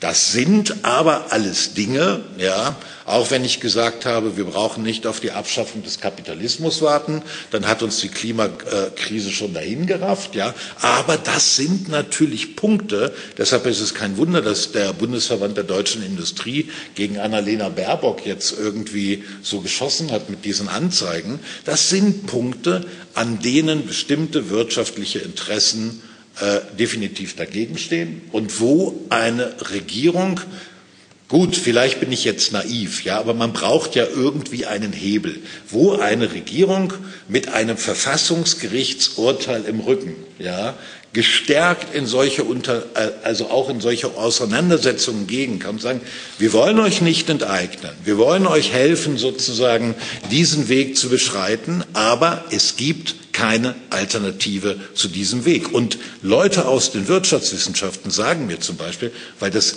Verbotswort, das V-Wort, ja, ja immer so verschrien ist. Erstmal, der Soziologe hat mit Verboten eh keine, keine, keine Probleme, weil ohne Verbote gibt es keine Normen und ohne Normen gibt es keine Gesellschaft im, der, äh, im regulierten Sinne jedenfalls, ja. Und Verbote sind einfach die zwangsläufige Folge von Ordnungspolitik. Und es gibt Leute, die sagen zum Beispiel, es wäre viel besser, wenn man den CO2-Ausstoß nicht über die CO2-Bepreisung ja, und über den Zertifikatehandel äh, da, wo man Emissionsrechte verkaufen kann. Ja, wenn man das, es wäre viel besser, man würde das so nicht organisieren, sondern man würde mit bestimmten Kappungsgrenzen ja, äh, argumentieren. Das würden auch manche Vertreter der Industrie sagen. Das wäre ein, einer, die, die, die fragen ja immer nach klaren Rahmenbedingungen. Ja, äh, das wäre eine klare Rahmenbedingung für eine klare Innovationspolitik. Dann hat man gewissermaßen die Rahmendaten. Ja, man kann sich nicht mehr mit dem Aufkauf von Zertifikaten äh, sozusagen an Aufgaben äh, vorbeimogeln, sondern man hat eine klare ordnungspolitische Rahmung und jetzt kann man seine Innovationspolitik daraufhin ausrichten. Diejenigen, die uns immer sagen, äh, äh, man könne Klimapolitik nur mit marktwirtschaftlichen Mitteln machen, wie zum Beispiel CO2-Bepreisung, Zertifikatehandel, ja, die haben möglicherweise rein immanent Unrecht. Ja, insofern kann es dort auch äh, äh, zwar zu Konflikten kommen, aber möglicherweise auch zu Einigungsmöglichkeiten, wenn man es nur entschieden genug vertritt. Das war ja eigentlich sozusagen das, was ich mit dem Scherz oder mit dieser Metapher der, des, der Flussvergiftung gemeint habe. Da hat man ja auch nicht in den 50er Jahren oder 60er Jahren eine, was weiß ich, Flucht, Flussvergiftungsbepreisung gemacht und das konnte man dann handeln und am Ende hatte man nur 70 Prozent Gift in Flüssen, sondern null. Ja. Und das hat ja keiner debattiert. Ja. Das ist ja überhaupt keine Frage gewesen, dass man halt irgendwann mal einen Stichtag einsetzt und dann kannst du keinen Scheiße mehr in, die, in den Fluss reinladen. Genauso was übrigens mit den FCKW genau. mit der Geschichte, äh, das war Ende der 80er Jahre, Anfang der 90er Jahre, die Treibhausgase. Dafür gab es nicht mal einen Ersatz, gibt es bis heute keinen gleichwertigen, der zumindest äh, die gleichwertige sozusagen Benutzerqualität und Bequemlichkeit hat, äh, wie das FCKW. Und trotzdem hat man es gemacht und wir sind immer noch nicht, wir herum wie, was weiß ich, wir können uns immer noch rasieren. Ja? Es ist vielleicht mehr nicht mehr ganz so einfach wie vor 25, 35 Jahren äh, und es sprudelt nicht so raus, aber es geht trotzdem.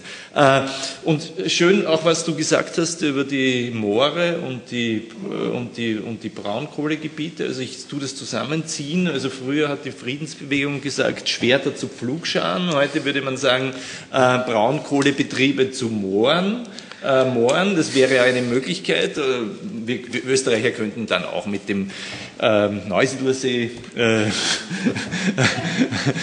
weiterdenken, ja. Aber das wäre jetzt, wär jetzt nur so ein Aperçu zum Abschluss dieses Teils des heutigen Abends. Äh, danke dir, Siegert, dass du mit mir hier am Podium das diskutiert hast. Danke für deinen Input äh, und danke, dass Sie bisher zugehört haben. Dankeschön. Ich bedanke mich ebenfalls. Vielen Dank. Das war, jetzt, das war jetzt eigentlich meine Abmoderation für die Damen und Herren und Kolleginnen und Kollegen an den, ähm, an den digitalen Endgeräten und die das dann über unseren YouTube-Kanal gucken oder auch über äh, Falter Radio hören. Äh, Sie haben wir jetzt gewissermaßen verabschiedet, äh, um Ihnen die Möglichkeit zu geben, jetzt auch ins Gespräch mit Sickert äh, zu treten, weil da würden wir uns dann müssten wir herumhampeln mit der GoPro und mit den Mikros. Äh, wie machen wir das heute mit den Mikros einfach? Wir sprechen einfach so, oder? Ja. Okay. Gut. Äh, ich gebe. Äh, ja, bitte. Danke. Ja, ich bin fasziniert. Das ist eine ganz klare Position. Äh, und äh, ich möchte bei zwei Stichworten anfangen, nämlich ist eine okay, ideologische Position und ein Paket. Das ist ja eine alte sozialdemokratische Position, die gemeinsamen Werte. Äh, denke das Rote Wien oder die Anfänge der Ersten Republik, wo äh, nach dem äh, Ersten Weltkrieg in, in einem unendlichen Elend äh, ein gemeinsames Sozialprogramm gegen alle Widerstände, also einfach so drüber gesetzt wurde. Äh, ich frage mich jetzt, wie das möglich ist oder wo es andere äh, Ansätze gibt als äh, in Deutschland juristisch, denn die Position der Europäischen Union war ja jahrelang, ist ja bis jetzt nur auf Konkurrenz aufgebaut, in, in allen Bereichen. Und die müsste sich ja auch in dem von van der Leyen propagierten äh, New Green Deal äh, insgesamt völlig radikal ändern, weil sonst ist ja da keine Chance dafür gesehen. Äh, das Paket meines Erachtens äh, bedarf das noch etwas anderem, nämlich äh, einem, einer ganz anderen Arbeit in der Administration, weil ja da auch diese verschiedenen Interessen, selbst in einer Stadt, nicht, ja gegensätzlich sind. Und diese einzelnen Magistratsabteilung und, und so weiter ja sozusagen mentalitätsmäßig, historisch miteinander in Konkurrenz sind. Und dieses gemeinsame, diese gemeinsamen Werte äh, überhaupt nicht da sind, in keinem Wahlprogramm, in keinen Papers, nirgends. Bitte ein bisschen knapper werden? Ja, ja. Äh, gut, dazu eine Detailfrage noch. Wie ist das mit äh, den Kryptowährungen und den Blockchains? Ist das wirklich ein so wahnsinniges Energiethema? Um mit den letzteren anzufangen, ich bin, äh, ich vertraue mir, was, äh, was Kolleginnen und Kollegen dazu sagen. Die sagen, ökologisch ist es eine Katastrophe. Ja, also weil das äh, die äh, Blockchain-Technologie und die Kryptowährungen, äh, die haben einen so hohen äh, äh, äh, Energieverbrauch, dass allein aus den Gründen, ich sage mal, da gibt es auch noch viele andere, ja, allein aus den Gründen, das wirklich höchst bedenklich ist. Ähm, was ich, weil Sie ja, also das Rote Wien nochmal äh, angesprochen haben, ähm, äh, das Rote Wien, äh, bei alledem könnte man sagen, äh, hatte gemeinsame Werte. Mir käme es jetzt gar nicht so sehr auf die gemeinsamen Werte an. Ja, weil wenn wir versuchen wollten, etwa gemeinsame Werte über den, über den Eigenwert der Natur, äh, gemeinsame Werte über, äh, über Tierwohl oder Tierrechte, ja, und so weiter und so fort zu erzeugen. Wir würden, wir würden uns nicht einig werden. Das ist äh, also ein Missverständnis. Ich meine nicht die gemeinsamen Werte, sondern Werte für das Gemeinwohl oder für ja, ja, ja. das Ja. Und die, die sind im Moment ja. Diese, diese Werte für das Gemeinwohl äh, sind unpopulär bei denjenigen, äh, die auf das Gemeinwohl fast gar nicht angewiesen sind ja, äh, weil sie sich äh, im Notfall sozusagen also ihre ökologisch erträglichen Lebensbedingungen auch privat finanzieren können, ja, und immer noch eine Fluchtmöglichkeit haben und so weiter und so fort, ja. Hier haben wir Interessensgegensätze zu erwarten und äh, hier muss man dann eben auch äh, den politischen Streit und die politische Durchsetzung äh, äh, verfolgen. man hat aber Zustimmung bei denjenigen, ja, die tatsächlich also von solchen Gemeingütern, die für alle da sind und die gleichzeitig, deshalb das mit der, äh, mit der, mit der Cholera, ne, äh, dieses Beispiel, die gleichzeitig tatsächlich auch eine Qualität hat, die das, was es erbringen soll, auch erbringt, wie etwa das Ende der Cholera. Ja, davon würden viele von denen profitieren, die heute sozusagen unter den schlechtesten Umweltbedingungen ähm, und auch damit verkoppelt äh, zu den schlechtesten Sozialbedingungen ähm, äh, leben, aber zum Beispiel anteilmäßig am meisten etwa für ihren Strom und für die Energie etc. zu zahlen haben. Ja, ähm, das heißt, hier würde man also unabhängig wie wir jetzt, um es mal pointiert zu sagen, wie wir jetzt dazu stehen, ob wir Tiere töten dürfen, um sie zu essen oder nicht, ja, äh, wie wir dazu stehen, wie man, äh, äh, welchen Eigenwert meinetwegen man der Natur zuspricht äh, oder am Ende sagt ja, die Natur ist schon etwas sozusagen, was uns auch dienlich sein sollte, ja. Also unabhängig von so einen Wertfragen äh, können wir wesentliche Maßnahmen, wesentliche Schritte einer allgemein besseren Versorgung, die gleichzeitig klimaschonend ist, die können wir umsetzen. Wir brauchen dafür den politischen Willen und eine möglichst starke äh, äh, eine, eine, eine möglichst starke politische Kraft. Man braucht vielleicht nicht immer die Mehrheit der Wählerstimmen, ja, aber man braucht schon einen großen Anteil, damit man dann vorangehen kann. Ja. Und äh, insofern meine ich, sind diese Infrastrukturprojekte, die Politik der Infrastruktur, der kommunalen Versorgung, ja, einer Besserstellung von der, von der Sache her, nicht? keiner ausgeschlossen werden kann. Ja, man hat ja damals auch nicht sozusagen das Trinkwassersystem ja äh, äh, äh, nach nach Döbling und nach Grinzing sozusagen, äh, also das gute Wiener Wasser. Ja, äh, was ja nun auch nochmal seine eigene Geschichte hat, das weiß ich. Ja, aber das gute Wiener Wasser, das gibt es eben auch äh, äh, äh in Floridsdorf äh, äh, und in Favoriten. Und das gibt es nicht nur ja, äh, in, in den, äh, im ersten Bezirk. Ne? Äh, und das wäre ein Beispiel dafür. Ja, und das müssen wir hinbekommen, was äh, äh, die Klimakrise betrifft. Mindestens das. Der Herr in der ersten Reihe hat sich gemeldet. Ja, das war alles ganz faszinierend, was Sie gesagt haben. Und das Bundesverfassungsgericht hat offenbar einen mächtigen Stein da in den See geworfen. Ja. Und man wird sehen, was rauskommt. Nun gibt es natürlich Klimaabkommen schon seit 30 Jahren. Und die erste Frage, die leider bei solchen Diskussionen so gut wie überhaupt nie angesprochen wird und auch heute Abend nicht angesprochen worden ist, ist, was ist denn eigentlich aus diesen sehr teuren Klimaabkommen seit 30 Jahren bisher herausgekommen?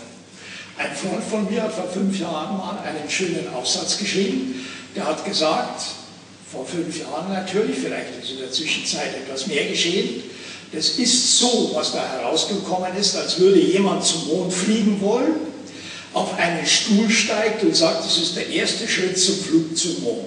So beurteilt er das Resultat der bisherigen Klimaabkommen. Sie sehen das vielleicht ganz anders, aber es ist ja eine Frage. Eine zweite ist, heute in der Früh höre ich in den Nachrichten eine interessante Sache, was gut dazu passt. Gestern ist im EU-Rahmen durch die zuständigen Minister das Landwirtschaftsbudget beschlossen worden. Seit zehn Jahren wird natürlich auch die Landwirtschaft täglich klimatisiert. In Anführungszeichen natürlich. Die Frau Köstinger, die zuständige Landwirtschaftsministerin, hat heute in der Früh verkündet, was sie selbst persönlich, also hier Großartiges dazu beigetragen hat, dass hier das Landwirtschaftsbudget in den nächsten Jahren noch mehr klimafreundlich wird als bisher. Dann hat man also einen Experten parallel dazu angehört, der hat gesagt, ja, nichts ist herausgekommen und dieses ganze Paket ist also ein Scheinpaket. Da kommt auch nichts raus. So, also was ich damit sagen will, bei diesen schönen Auseinandersetzungen, die uns ja bevorstehen, wird natürlich auch viel Propaganda gemacht werden. Die zuständigen Minister werden verkünden, wie glorios das alles vorangeht. Hingegen, wenn man ein bisschen die Lupe ansetzt, dann wird man also sehr schnell feststellen, dass da mit Ausnahme von Schaum, so ist es offenbar in der Landwirtschaft, nicht viel geschehen ist. Meine letzte Bemerkung noch zur Autoindustrie. Die ist ja nun ganz high, nur Elektroautos herzustellen. So, vor allem VW, BMW etwas weniger und so weiter. Aber ich habe hier den VW-Chef gehört in Wien, der war ganz auf der Wolke der, der Elektroautos. Nun gibt es in der Welt 1,2 Milliarden etwa Autos. Das ist natürlich für die Autoindustrie zunächst mal ein Bombengeschäft, wenn man also hier 1,2 Millionen Diesel und äh, Benziner abschreiben kann und eine gloriose Aussicht hat, 1,2 Milliarden Elektroautos herzustellen. Wobei er mit keiner Frage darauf eingegangen ist, wie der Strombedarf ist, wie die Rohstoffsituation ist. Kommen Sie auch zum Schluss? Genau. Also, was ich sagen will, ist, es werden oft also gloriose Sprüche gemacht. Es gibt reelle Interessenkonflikte, evident. Vor allem aber werden großartige Sprüche gemacht werden, mit denen uns Sand in die Augen gestreut wird und so weiter und so fort. Wie sehen Sie diese Situation? Naja, das wäre ja bei der Klimapolitik jetzt nicht anders als in vielen anderen Bereichen auch. Ja, also auch dort, das ist ja da, das ist ja nichts Neues. Ja, das ist ja nichts Neues. Und wir sind ja gewohnt, äh, dass wir mit solchen politischen Botschaften dann eben auch kritisch umgehen. Ja, ähm, und das ist ja auch völlig richtig, äh, was jetzt etwa ähm, den Klimaschutz betrifft. Ich schätze das Pariser Abkommen ein bisschen anders ein. Immerhin, es ist ein völkerrechtlich ver, ver, verbindlicher, ver, verbindlicher Vertrag, der jetzt seine Folgewirkungen hat. Ja, auch, dass die Vereinigten Staaten jetzt wieder dem Klimaschutzabkommen beigetreten äh, äh sind, ja, hatte zum Beispiel die Folgen, dass die Regierung Biden also angefangen hat, die größten umweltpolitischen Sünden der Trump-Regierung, etwa die Zulassung bestimmter Erdölgewinnung in Alaska und so weiter und so fort, wieder rückgängig zu machen. Ja? Eine, eine Politik braucht eine Rechtsgrundlage. Ja, sonst ist sie sozusagen angreifbar vor allen Dingen von den Gegnern dieser Politik. Ja, und äh, eine günstige Rahmenbedingung ist schon, dass es diese Rechtsgrundlage gibt. Ja, äh, das ähm, erschwert nicht den politischen Kampf oder den politischen Streit für diese Ziele, sondern das erleichtert ihn eher, womit ich nicht gesagt habe, dass dieser, dieser Streit dann schon gewonnen wäre. Ja? Also insofern ähm, äh, glaube ich, dass das eine förderliche Bedingung ist. Und es ist auch nicht so, dass überhaupt nichts geschehen würde. Ja, denn also bei den Einsparungen etwa, es geschieht schon etwas, aber schon viel zu wenig. Ja, bei den Einsparungen, von denen ich gesprochen habe, EU-weit an CO2-Emissionen, hauptsächlich sozusagen Energieeffizienz, ja, äh, hat das ermöglicht. Diese, diese äh, Energieeffizienz ist aber auch erzwungen worden, angestoßen worden, ja, durch äh, einen klimapolitischen Diskurs, eine klimapolitische Debatte, wo gesagt worden ist, wir müssen andere Standards ein, äh, äh, einführen. Das heißt, das ist wieder etwas, wofür ich plädiere. Ja? Bevor wir sozusagen über das Verhalten eines, eines Einzelnen debattieren, lass uns debattieren über die Standards, ja? die unser Verhalten alle mitbestimmen. Ja? Energieeffizienz, das hat die Industrie nicht von alleine gemacht, sondern da, da hat man gesagt, ja, ihr könnt nicht mehr einen so hohen Stromverbrauch mit euren äh, Elektrogeräten äh, haben und so weiter und so fort.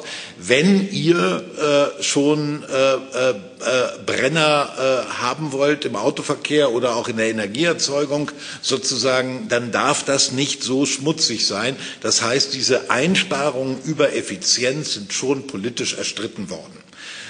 nun kann man natürlich sagen, wenn wir das machen, was bringt das überhaupt? Und man sagt ja mal, also Deutschland hat einen Anteil äh, am CO2-Ausstoß oder CO2-Äquivalente. Da, damit, das ist die Maßeinheit sozusagen für alle Treibhausgase, also Methan und so weiter auch noch inbegriffen. Deutschland hat einen Anteil von zwei Prozent. Ja, sagt man, nimmt man noch die sogenannte historische Klimaschuld hinzu. Ja, also Deutschland ist eben seit 1860 äh, äh, in der Industrialisierung. Na? Dann sind es vielleicht 4,5 Prozent. Ja, ähm, nur darf man eben nicht vergessen, äh, dass, äh, und dann könnte man sagen, ja, wenn, wenn die Chinesen nichts ändern, ändert sich eh nichts. Ja? Nur darf man nicht vergessen, äh, wenn äh, Länder wie Deutschland, wie Österreich, wie die Europäische Union tatsächlich Modelle einer durchaus auch noch industriellen Entwicklung ohne schwere Klimaschäden sozusagen vollziehen, dann wird das auch ein Modell, ja, an das sich andere Länder anschließen können. Im Augenblick haben viele andere Länder eigentlich nur. Außerdem sind sie Märkte es gibt Märkte, ja. Ist, äh, Deutschland ist dann selbst ein Markt, wo du genau. auf dieser Ebene konkurrenzfähig sein musst. Genau, genau, ja. Und äh, im Augenblick äh, schließen sich sozusagen viele Länder, denen man Alternativen anbieten könnte, gewissermaßen der chinesischen Seidenstraße an. Und auf der chinesischen Seidenstraße fahren viele äh, Steinkohlezüge, ja, äh, weil die einen, einen, auch einen wahnsinnigen Export haben. Ja. Äh, und da, da braucht es auch Alternativen. Das heißt also, äh, das Argument, das bringt bei uns doch gar nichts, weil die Großen das alles machen, ja, ähm, das ist zwar nicht ganz unberechtigt, aber wir haben selber einen Einfluss darauf, wie groß das tatsächlich ist. Und bei den Chinesen, so viel Ehre muss sein, die sind auf der einen Seite also jetzt mittlerweile also die größten Emittenten der Welt, mehr als, äh, mehr als die Vereinigten Staaten äh, und gefolgt auch noch nicht von den Vereinigten Staaten, sondern gefolgt von Indien. Ja. Ähm, aber auf der anderen Seite, äh, Sie haben äh, die Solarindustrie aus Deutschland weggekauft ja, und, und sind heute äh, gleichzeitig die größten Produzenten und Vertreiber ähm, also äh, von, von, von Solartechnologie. Ja. Die machen einfach beides. Ja. Und äh, äh, man, man, man muss die Politik und dann auch die Märkte so beeinflussen, dass das eine lohnender wird als das andere. Der Herr in der letzten Reihe noch und dann. Ich schreibe so gut wie jedes Wort, was Sie gesagt haben. Ich fand das wunderbar klar und eindeutig. Ich bin auch nicht sicher, ob ich jetzt genau gut formulieren kann, was ich sagen möchte. Diese Ausspielung der Einzelnen kann eh nichts bewirken. Und es ist vollkommen sinnlos, dass wir uns alle anstrengen. Das muss auf einer ganz anderen Ebene passieren. Ist so nicht ganz richtig, weil da zwei Pole gegeneinander gegenübergestellt, einander gegenübergestellt werden, die ja aus bestimmten Gründen einander gegenüberstehen. Es ist ja, ich glaube, wenn Sie sagen zum Beispiel, dass ähm, äh, ein armer Student halb so viel verbraucht wie äh, ein Normalbürger, dann ist das ja nichts. Das heißt, ich glaube schon, dass jeder Einzelne auch was dazu beitragen kann. Einerseits zum Beispiel in der Richtung, dass man diesen ständig propagierten Konsumwahn mal in Frage stellt, ähm, dass man auch etwas durchaus substanziell etwas dazu beitragen kann. Andererseits sind ja auch Unternehmer Menschen und Einzelne und auch Aufsichtsräte sind Unternehmen, Menschen und Einzelne.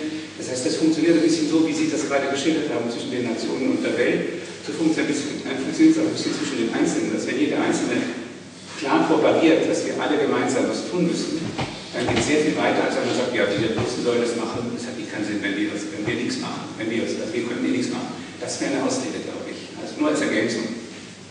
Äh, ich will Ihnen gar nicht widersprechen. Es ist völlig klar, es ist völlig klar, dass ein allgemeiner Bewusstseinswandel wie notwendig das ist, ja, wie notwendig es ist, sozusagen jetzt tatsächlich eine, eine Umkehr einzuleiten. Aber eine Umkehr, ja, die tatsächlich nicht nur Einschränkungen erfordert. Manche Einschränkungen werden es möglicherweise sein, aber die, die werden auch in Kauf genommen werden können, wenn sich auch andere Möglichkeiten eröffnen. Ja, ich will also gar nicht äh, bestreiten, dass natürlich ein allgemeiner Bewusstseinswandel eine förderliche Bedingung ist hat aber auch Grenzen. Ja? Ähm, wir wissen zum Beispiel, also äh, unsere Kolleginnen und Kollegen aus der Umweltforschung, die klagen immer darüber, äh, wenn man so sagt, naja, die, die, also die Menschen machen das heute nicht mehr aus Unwissenheit, ja, sondern im Grunde kann man sagen, breit gestreut wissen die Menschen, äh, was auf der Erde gerade vorgeht und dass sie mit ihrem, mit ihrem eigenen Verhalten auch nun nicht gerade zur Schonung der Erde beitragen. Ja? Ähm, ähm, das heißt also, allein jetzt auf den Bewusstseinswandel ja, oder auf, äh, auf, einen, auf einen Wissenszuwachs äh, zu setzen, ja, das führt auch nicht wirklich weiter, weil das Wissen hat in den letzten 20 Jahren sozusagen eminent zugenommen, auch in der allgemeinen Bevölkerung. Die Gespräche, die man an, in, in jeder Familie führt, ja, überall geführt werden über das, ja, die haben eminent zugenommen, aber es hat sich im Verhältnis dazu wenig geändert. Ich bin auch nicht der Meinung, dass das individuelle Verhalten nicht, äh, äh, nicht auch relevant sei. Und mein Plädoyer soll nicht so verstanden werden, dass man sagen kann, mach halt alles so weiter. Ne? Das ist eine große Entlastung. Die großen Systeme sollen das mal machen, ja, betrifft aber mich doch eigentlich nicht. Ne? Nein, meine Argumentation ist eigentlich die, ja, wenn ich mit guten Gründen auch denke, dass sich auch Alltagsverhalten ändern soll, dann ändert sich Alltagsverhalten dadurch praktisch, ja, dass sich neue Möglichkeiten eröffnen, Gewohnheiten, Routinen, Notwendigkeiten vollziehen zu können. Wenn Menschen sozusagen mit anderen Möglichkeiten konfrontiert werden, ja, dann verändern sie manchmal, ohne es sozusagen überhaupt zu wissen oder zu merken oder wirklich zu reflektieren, verändern sie ihr Verhalten, wobei wo ich extrem kritisch bin, ja, äh, und auch wo ich meine politischen Bedenken habe, ist, dass man der Auffassung ist, ja, erst muss sich der Mensch ändern und dann ändern wir wie die Verhältnisse und wir müssen sozusagen bestimmten Sozialschichten in der in der Bevölkerung. Da wird vor allen Dingen dann sozusagen auf die Sozialschichten geschaut, die über Konsum so etwas wie Respektabilität erwirtschaftet haben. Schau mal, ich habe jetzt auch ein Auto, ja, oder auch äh, so die aufgestiegenen Mittelschichten, ja, äh, also denen jetzt immer vorgeworfen wird, äh, ähm, sie würden äh, alle Nase lang zum Yoga-Retreat auf Bali fliegen ja, und äh, damit alle Klimaanstrengungen zunichte machen. Ne? Das heißt, und dann äh, äh, wird sozusagen also so ein moralisches Jakobinertum, äh, äh das bringt überhaupt nichts. äh, das führt an der, das führt an den wirklichen Problemen dabei. Das heißt, gerade wenn ich die Relevanz der Veränderung des Alltagsverhaltens mit einbeziehe, dann muss ich die Rahmenbedingungen, ja, die praktischen Möglichkeiten des Handelns bis hin zum Einzelnen verändern, ja, äh, und dann ändert sich das Alltagsverhalten. Allerdings, das wollte ich eben auch mit unserem ökologischen Fußabdruck, kann sich jeder ausrechnen. Ich empfehle immer den, äh, den, den CO2-Rechner vom Worldwide Fund, ja, WWF CO2, der ist am schönsten. Das will der, ich gar nicht wissen. Der, der, der ist am genauesten. Von daher weiß ich zum Beispiel auch ein Kilo Tofu erzeugt ein Kilo CO2.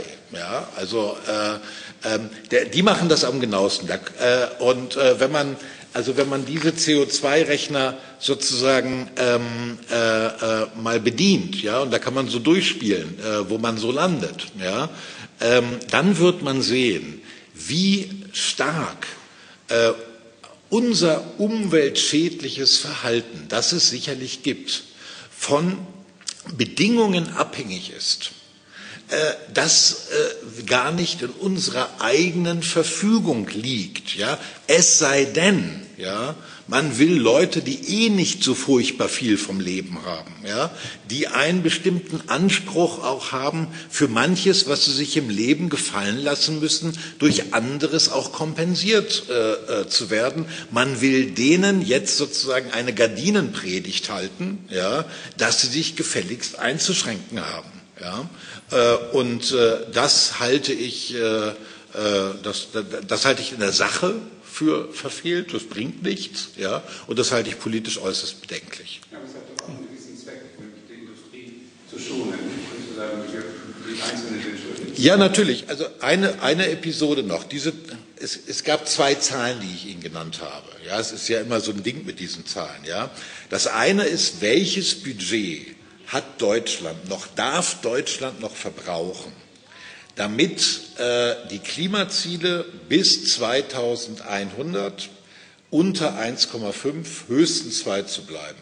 Wie viel darf Deutschland noch verbrauchen? Also sagte ich, das sind 6,7 Gigatonnen CO2. Ja, und ich sagte, wenn jedes Jahr weiter so verbrannt wird und emittiert wird, dann haben wir dieses Budget nicht 2099 verbraucht, sondern haben dieses Budget 2029 verbraucht. Ja?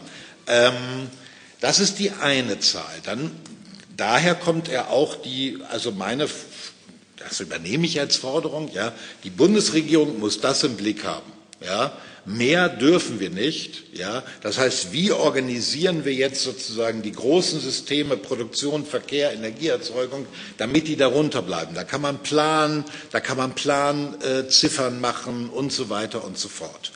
Ähm, diese Zahl finden Sie äh, im Klimabericht des deutschen Umweltministeriums, aber nicht. Ja, die finden Sie in den Sachverständigenräte die die Bundesregierung beraten. Die Bundesregierung gibt die andere Zahl an und sagt, jeder Bundesbürger ähm, äh, setzt im Jahr 11,6 äh, äh, Tonnen CO2 äh, äh, frei, ja, und wir müssen auf 2,5 in zehn Jahren kommen. Ne? Äh, und dann werden Tipps gegeben, ja das kannst du verändern, das kannst du verändern und so weiter und so fort. Was bedeutet das? Ja, die Bürger werden in die Pflicht genommen, ja, die Bürger werden auch untereinander gewissermaßen also äh, äh, in Streit verwickelt, wo eigentlich die Regierung den Auftrag hat, es für uns alle gemeinsam zu organisieren. Das heißt nicht, dass uns selbst es alles wurscht sein sollte. Ganz klar nicht. Gut, ich, ich würde sagen, wir hören jetzt auf. Ich danke dir, Siegert, für dieses Gespräch. Ich danke Ihnen, dass Sie hier waren. Ich danke allen, die, also denen brauche ich nicht mehr danken, die an den digitalen Endgeräten dabei waren, weil die sind jetzt nicht mehr da. Äh, es war äh, schön, dass wir dieses Gespräch hier mal wieder führen konnten. Äh, wir haben es ja mal, glaube ich, vor einem Dreivierteljahr schon machen wollen mhm. und dann haben wir es irgendwie verschoben, weil du gesagt hast, na, das machst du, wenn du wieder nach Wien kannst. Und es mhm. war schön, dass uns das gelungen ist, auch wenn wir es am heißesten Tag dieses äh, Jahres äh, hier äh, programmiert haben. Und umso schöner, dass wir jetzt dann ähm, ein bisschen in den Garten oder vor die Tür zumindest gehen können. Äh, ja, bleiben Sie uns gewogen. Es ist gleichzeitig auch, äh, wenn es nicht, ist einerseits sozusagen für mich der Start der, äh, der Präsenzveranstaltungen, aber gleichzeitig auch wieder das Ende des äh, Frühjahr, der Frühjahrsaison. Jetzt kommt der Sommer. Ähm, bleiben Sie uns gewogen und bei uns in meiner Reihe und in, unserer, in unseren verschiedenen Reihen geht es dann ab September wieder los. Und Sika, schön, dass du da warst und wir werden uns sicher demnächst wiedersehen, wenn nicht wieder eine Pest über uns kommt, die uns da zerreißt. Dankeschön. Vielen Dank auch nochmal. Ja, danke.